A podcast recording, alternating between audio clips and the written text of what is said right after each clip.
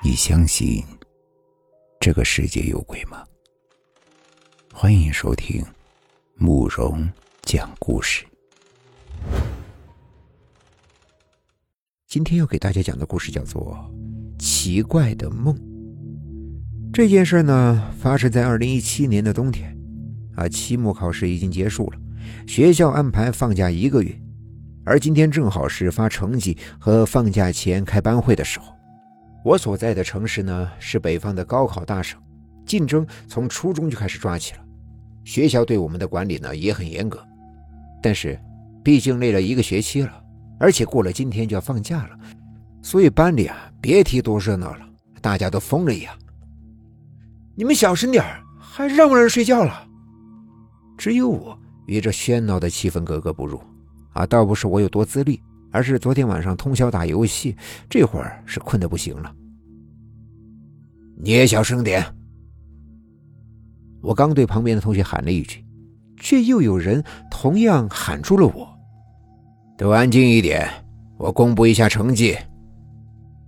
回头一看，原来是我们班的班主任郑老师进来了。这次我们班考得不错，但有几个同学在拖后腿。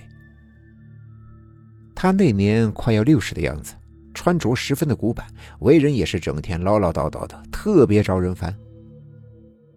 点到名字的同学上来拿卷子。那天跟往常一样，我们一个个的被叫上去拿卷子，还总是针对每个同学点评两句。一个班将近六十个人，也不知道他是怎么这么有耐心的。刘晓东，嗯，到。刚开始我还听着，可后面啊真的是睁不开眼睛了。这时他叫到了我的名字，看看你这成绩。虽然没有念出我的成绩，但从他的语气中，估计所有的人都猜到了，弄得我很不自在。刘晓东呀，你这平时没有把心思放在学习上呀。你很聪明，不应该考成这样的，要。多想想以后呀。我本想耐着性子听他唠叨几句就得了，可没想到他这一唠叨呀，就是好几分钟。本来呢，啊，当着全班同学的面，我就有些不得劲儿，他竟然还让我放学之后去他的办公室，我当时就烦了。说到这儿，我就得说说我为什么这么讨厌他了。自从六年级以后呀，我的成绩就是越来越差，所以各科老师都把我归到了拖后腿的行列里。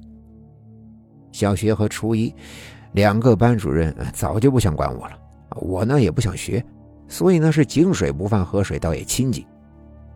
可没想到，初二换了这个郑老头，他可倒好，一天找我谈好几次话，你说谁能受得了啊？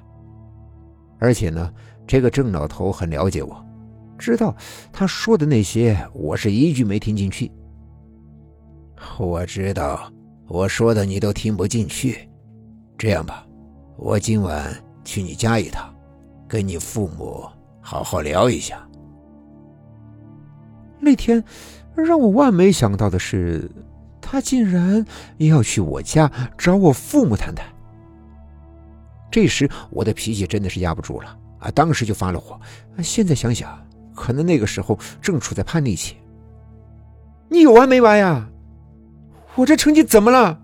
整天唧唧歪歪的，你有本事开除我呀！你不就认为是我拖后腿影响你工资吗？说到这儿，我转身就想走，他才反应了过来，一把拉住了我。刘晓东，你给我站住！你这是什么态度？你的问题就在你的这个态度上。我就这态度，怎么了？我当时都疯了，看到他拉住了我，还在唠叨，立马就吼了起来。我猛地甩开了他的手，头也不回的就走了。至于后面会怎么样，我当时根本没想。临走前，我还好威风的威胁起了他：“你要敢去我家，我就砸你家玻璃。”当晚回到家之后呀，我没胃口的扒了两口饭，就一头扎进了自己的房间。我心里当时想。就凭我今天这么发疯，那郑老头一定不会再管我了。可是，我没想到的是，他还是登了门。哎呀，郑老师呀，您怎么来了呀？哦，我来做个家访。哦，是不是东东在学校里闯祸了呀？嗨，来，您快请进。哎呀，你们别急，小东这孩子呀，挺好的。他这孩子很聪明，还很善良，很愿意帮助别人。这，我爸妈听完后半天没反应过来，估计心里都在嘀咕：这说的还是他们儿子吗？我见过有校外的人员来欺负同学，小东呢，总会站出来。啥？他又打架了？一会儿我们就去揍他。我爸妈认为。这是郑老师在委婉的说：“我参与打架的哦。”哎呦，你们怎么这么想呀？怎么能随便打孩子呢？我今天来呀，就是想谈谈咱们父母的问题。咱们父母呢，应该多抽时间陪陪孩子。我了解过呀，这小东之前的成绩不差，现在不好了吗？你们怎么没找找自己的原因呢？老师，是，是我们太忙了。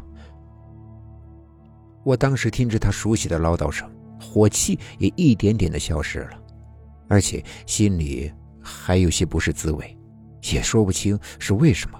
从没人问过我为什么。自从我爸开始自己创业，因为不顺利就每天和我妈吵架，他们也就从来没有管过我的学习。那天晚上，他们聊了很多，持续到八点多才结束。老师，你慢走，我们以后一定改正，麻烦您了。好，有问题咱们随时沟通。我呢也有个儿子，唉，跟小东一样大的时候呀，得了白血病，以前不听话，现在想教育他都没机会了。多陪陪孩子，不要错过他们的成长。哎呀，不好意思。又说多了，我呢，大概也到更年期了。郑老师临走前的最后几句话，让我爸妈半天都没有说出话来。我的成绩他们还是知道了。